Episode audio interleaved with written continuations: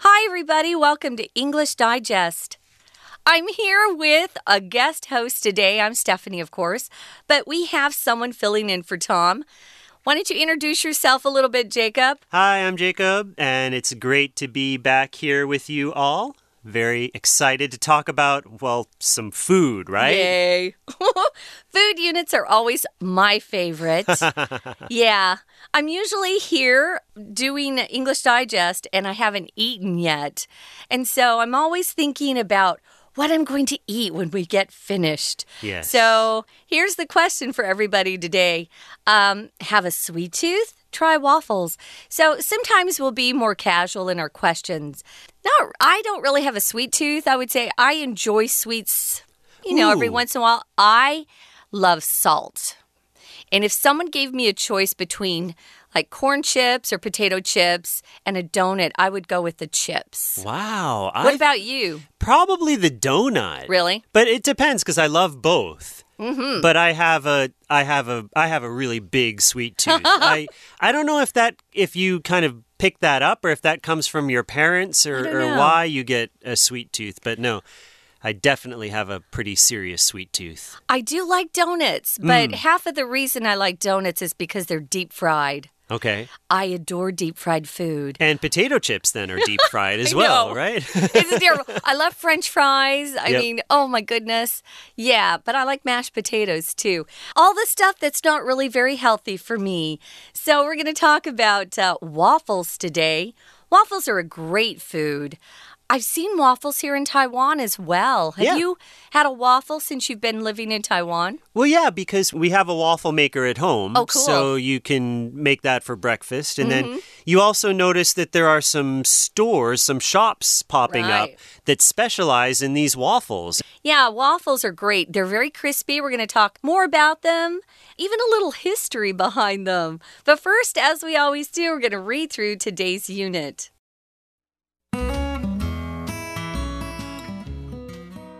A smooth pat of butter slowly melts in small hollows while you spoon maple syrup onto a warm plate of berry covered Belgian waffles.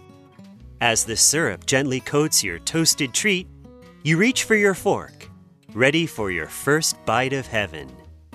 If this description made your mouth water, you're probably a big waffle fan. This delicious dessert, known for its pockets that are perfect for collecting powdered sugar, syrup, and butter, has a long history. Waffles can be traced back to the ancient Greeks, who were the first to roast flat cakes between metal plates. These obelios consisted of flour mixed with milk or water and sometimes eggs. With such minimal ingredients and a flat shape, obelios were much different from the waffle we know today. It's believed that the first waffle iron with a distinct grid pattern appeared in the Netherlands in the 15th century. It was around this time that spices, honey, and butter started appearing in waffle recipes. Leavening ingredients, such as yeast, were also added, making waffles thicker and fluffier.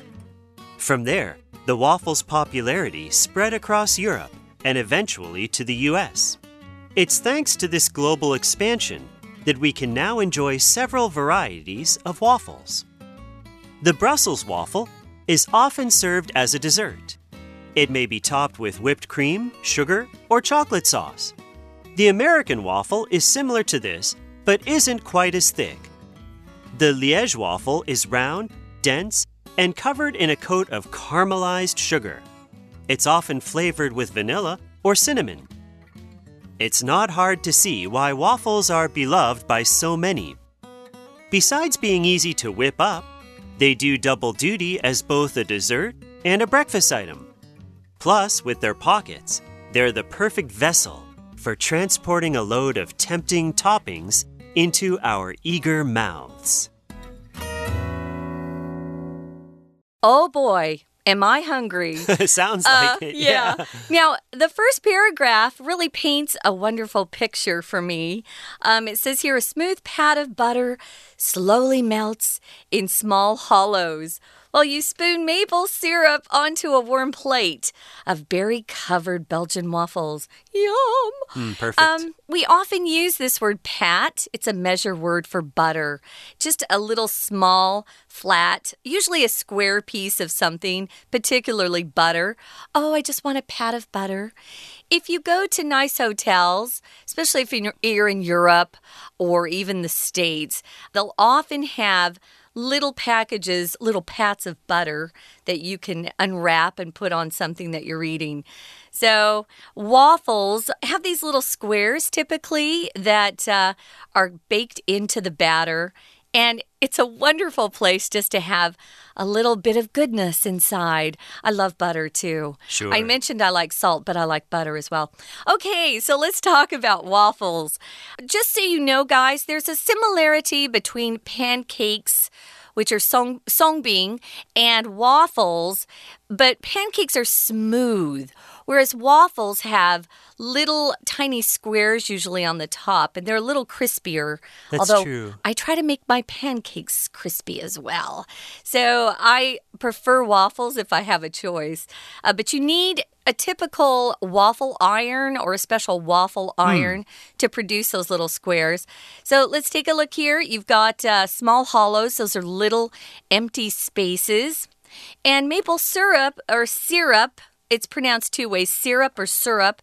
It's a sweet, thick liquid. It's made from this liquid that they take from maple trees, which is very sweet. Then they add sugar to it, but it's it's yummy.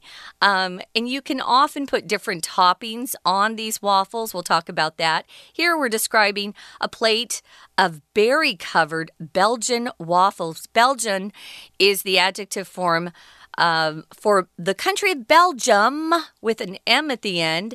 So you just switch out the M and put an N, and that's the adjective form.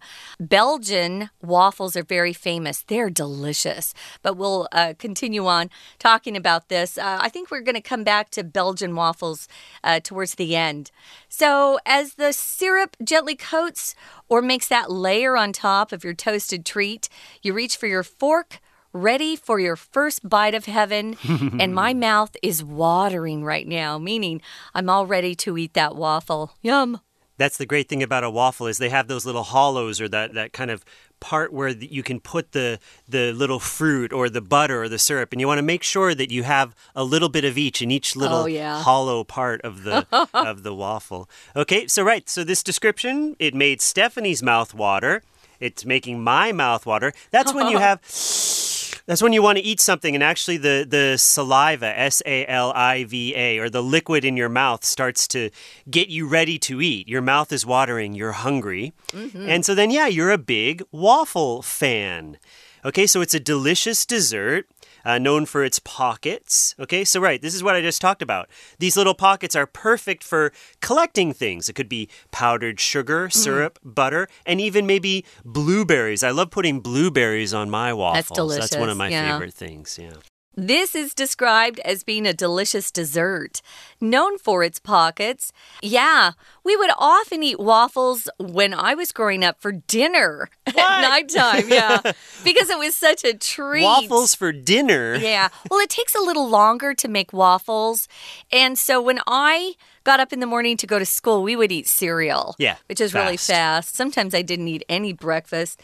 Um, but yeah, it's got those wonderful little pockets or hollows that can collect really yummy things like powdered sugar, that white sugar that we use, um, especially in icing or that part we put on the top of cakes.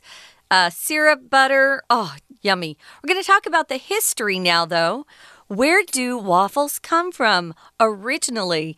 Well, it says here waffles can be traced back to the ancient Greeks, who were the first to roast flat cakes between metal plates. If you've seen a waffle iron, that's the uh, tool we use to make waffles even today. You know that you're looking at metal plates on the bottom and the top, both. That's why waffles are so delicious and crispy. If you can trace something back to something, it just means you can follow something back to its beginning or mm -hmm. its origin. I can trace my family history all the way back to 1000 AD. That's the truth, too. One part of my family has um, 祖先. It goes all the way back to 1000 AD. Wow. Yeah, it's kind of cool. My dad's side, no. But my mom, my mom's side kept really good records. So, yeah, you can trace something back. Here we, we're saying waffles actually uh, can be traced back to the ancient Greeks. Now, they just had roast flat cakes, but they did use uh, what we're calling as uh, metal plates. And what was the name for these back um, then? They had their own special I name. I called them obelios, but I'm not I'm not Greek, nor do I speak Greek. But mm -hmm. what it sounds like is almost a, a pancake instead of using a frying pan.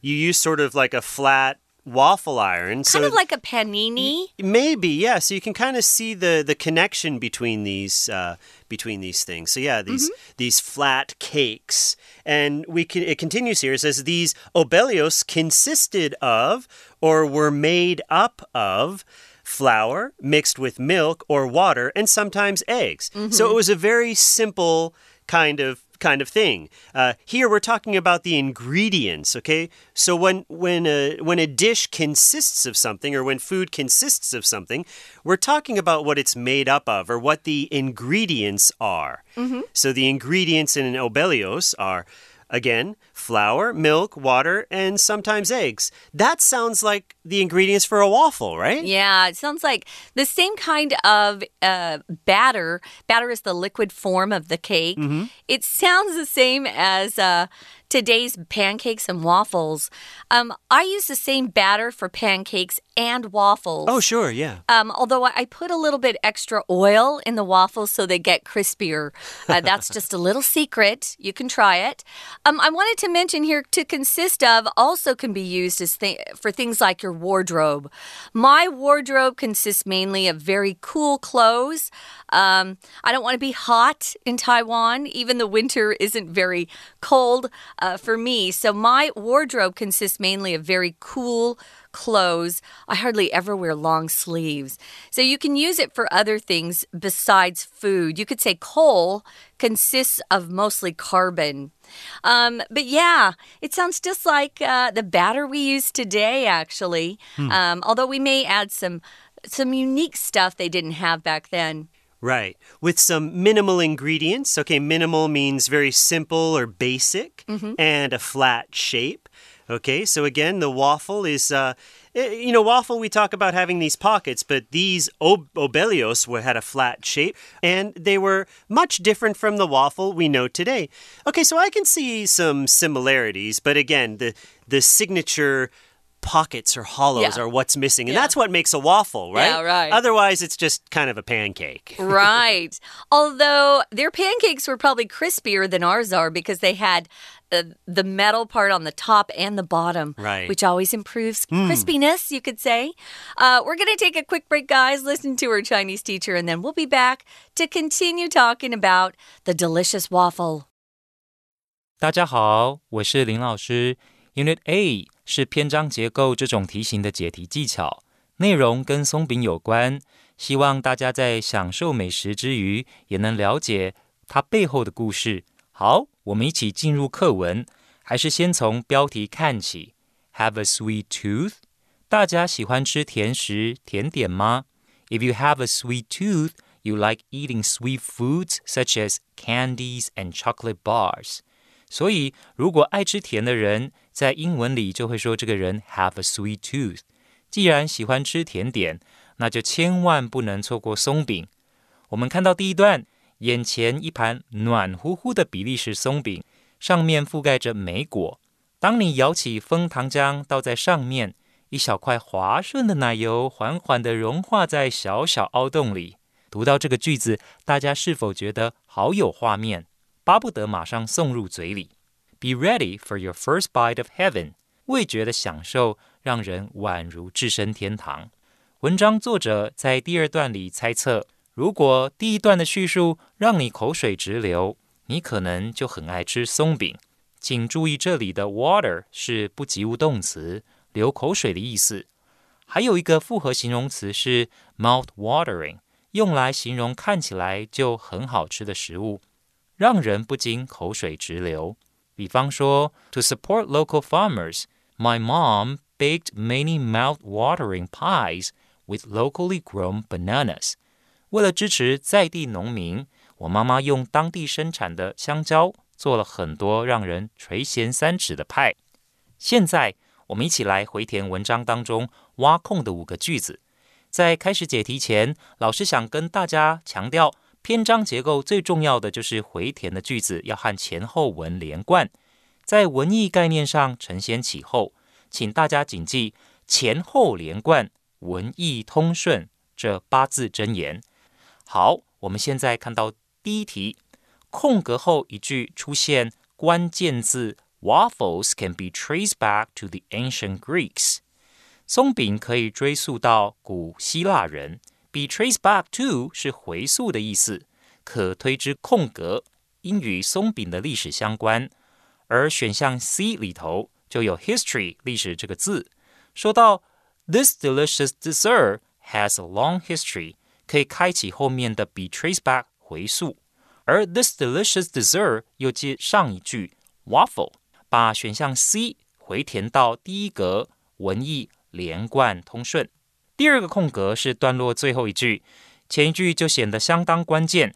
前一句说明 obilios 是由面粉混合牛奶或水组成，有时还会有鸡蛋，可推知空格与 obilios 与或其原料相关。我们发现选项 A 提到 Obelios 和我们今天所知道的松饼 waffle 大不相同，延续说明前一句的 these Obelios。此外，such minimum ingredients 所指的应该就是前一句的面粉混合牛奶或水和鸡蛋。也承接上一句的语义，第二格填入选项 A，文意连贯，所以选 A。We're going to take a quick break. Stay tuned. We'll be right back.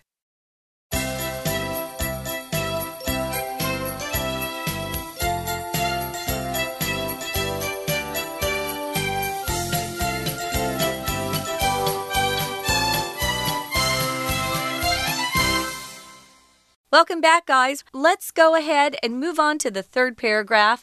Go ahead, Jacob. It's believed that the first waffle iron with a distinct grid pattern appeared in the Netherlands in the 15th century. Okay, so the Greeks were a little bit before this, and the Netherlands in the 15th century. So that's what, the 1400s, still, you know, 600 years ago, right? Wow. So, again, it's a long history here. And this waffle iron, or the tool that we use to make waffles, uh, it had a distinct or special. Okay, so something that's distinct is you see it and you know right away what it is. It's very special, uh, particular, you might say, or distinct grid pattern. Okay, so a grid is kind of like squares, right? Uh huh. So lines that, that together make squares, and that is when you think of a waffle, waffles can be sometimes they're circle or sometimes they're square, but they always have this sort of grid pattern. Uh, and so the first one can be traced back to the Netherlands in the 15th century. Wow, that was a long time ago. Um, you can describe things as being distinct if they are very, um, very easily noticeable. For example, I could say, um, we have a friend, Jacob and I have a friend who has a very distinct British accent. You can totally tell this guy's from uh, Great Britain and not America or even Canada. A very distinct something. So, something that's easy to see, hear, smell, feel. Uh, it's very particular, as Jacob said. Stinky tofu has a distinct smell. Oh my goodness, doesn't it though? Yeah, you know, right? You know, if you walk by a still, even before you get there, if you're about, uh, you know, 50 meters away You and you start smell to it. smell, you're like, you know what that is right away. There was one in my neighborhood, and every time I walk by, I know it's still there. So, the 15th century was quite a while ago, the 1400s. It was around this time that spices, honey, and butter started appearing in waffle recipes. So, people started getting kind of creative and adding different ingredients. Now, leavening ingredients like yeast were also added and that made the waffles thicker and fluffier. Leavening is a word we use when we're talking about a substance that makes the dough rise. Maybe you're making bread. If you put yeast in it, yeast is a leavening agent or a way to leaven something. It makes that dough become bigger and it just makes it lighter and fluffier. So um, it would have made them really kind of light, fluffy, easier to eat, probably at that point. You know, they didn't have yeast in bread long ago, and their Right. bread was very heavy. And flatbread, does that not have a lot of a lot of yeast in it? Maybe is that why it's called? I'm not sure. I don't make flatbreads, but it could, yeah. Um, there are some breads we still don't add yeast to even today. They're Yeah. um, not as fluffy. When you say something's fluffy, guys, it just means usually it means it's quite light, but you can use it to talk about um, soft material or soft substance. Like kittens have a very fluffy type of fur Right. on their bodies. It's really soft. Or maybe you want to beat your eggs until they're fluffy. I have fluffy pillows on my sofa. Um, so it can be light and soft. We describe clouds as being fluffy. So it's uh, quite fluffy.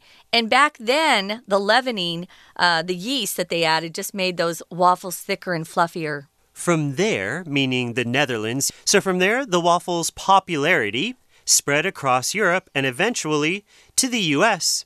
Okay, so it was first popular in the Netherlands and then it and then it spread, okay? So if something is popular, of course, it is widely known and also widely liked or enjoyed. Okay, so popularity is the noun form of the adjective popular. Okay, so it spread across Europe and eventually to the US, where Stephanie and I are from. And of course, we grew up loving waffles. Oh, yeah. It's thanks to this global expansion or spreading out. Okay, expansion is a noun. Uh, the verb would be to expand. If something expands, like you can think of when you blow up a balloon, the balloon will get bigger and bigger. It will be expanding. And so the mm-hmm. expansion is the same idea. Think of something getting bigger or spreading out. So it's thanks to this that we can now enjoy several varieties or types of waffles. Now, the Brussels waffle is often served as a dessert. Brussels is the capital of the country of Belgium. Remember, we talked about the Belgian waffle? Now we're talking about the capital city of the country, Belgium. Um, it is often served as a, des- a dessert, or it's just a treat on the street. When I was there, I just uh, would always see those Belgian waffles being sold on the street. Oh, they were so good. You can top them with whipped cream, sugar, or chocolate sauce. The American waffle is similar to this, but isn't quite as thick. Now, the Liège waffle, Liège is another city in Belgium. It's round, dense, and covered in a coat of caramelized sugar. Oh, so good. It's often flavored with vanilla or cinnamon. Uh, those are types of spices. So, if you describe something as being dense, guys, it's quite, things are very close together. Maybe you've been to the jungle before. You'll notice that everything, the trees, the plants are very dense. It's hard to see through anything. Um, here, uh, the waffles are very dense. They're not very fluffy. I think they're very thick, though. They're covered in a coat of caramelized sugar. Caramelized sugar just means sugar that's been browned until it turns into caramel or caramel, as some people pronounce it. Um, and cinnamon is a type of spice that's very popular in Indian food in particular, and we often use it in our desserts. It's not hard to see why waffles are beloved by so many. Okay, if something is beloved, it means, well, loved. Okay, so L O V E D, beloved. You might also see this word as a noun. You can say, my beloved. Beloved. It's spelled the same way, but at the end, instead of beloved, we say beloved. It kind of has a different uh, sound at the end uh, when it's used as a noun to describe someone that you love very much, my beloved. Besides being easy to whip up, so if you whip something up, it means make quickly. They do double duty as both a dessert and a breakfast item. A double duty would be to serve two purposes or to have two jobs. So, one thing that you could use for waffles, you could have them as a dessert. So, that's one duty that they have. So, a dessert, or you can have them for breakfast. That's the other sort of job or purpose they can serve. They do double duty. They do triple duty in my house because we would eat them for dinner as well. so, uh, yeah, they're wonderful. Plus, with their pockets, remember those hollows?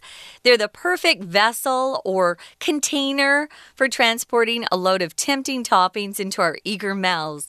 Tempting is our last vocabulary word. Tempting is something that uh, gives you a strong desire to, to eat something, to do something, to have something.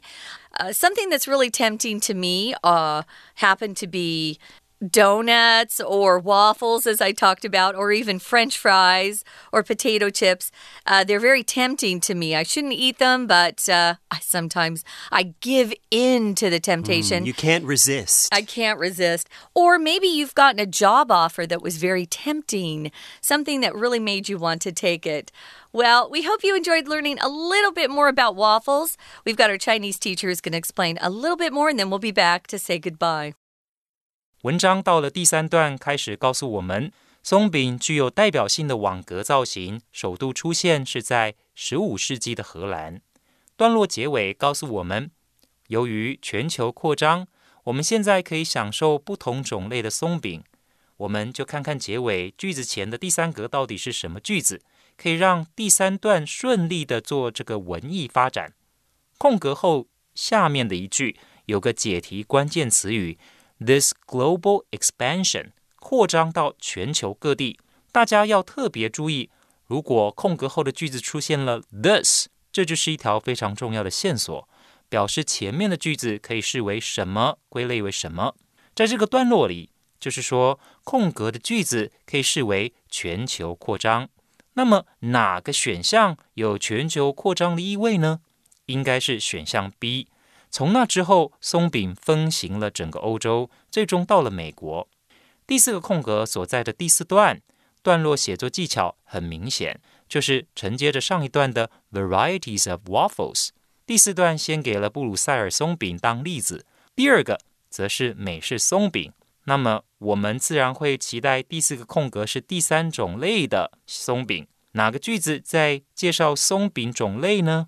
选项 D 介绍。Liege waffle 烈日松饼，说明此种松饼圆而厚实，并覆盖着一层焦糖。最后一段说明松饼受人喜爱的原因。先说第一，容易制作；又说第二，因为可以当甜点，也适合当早餐。如果填入剩下的选项 F 当第三个原因。此外，松饼有了网格，就成为完美的容器，可以把许多诱人的配料送入我们饥渴的口中。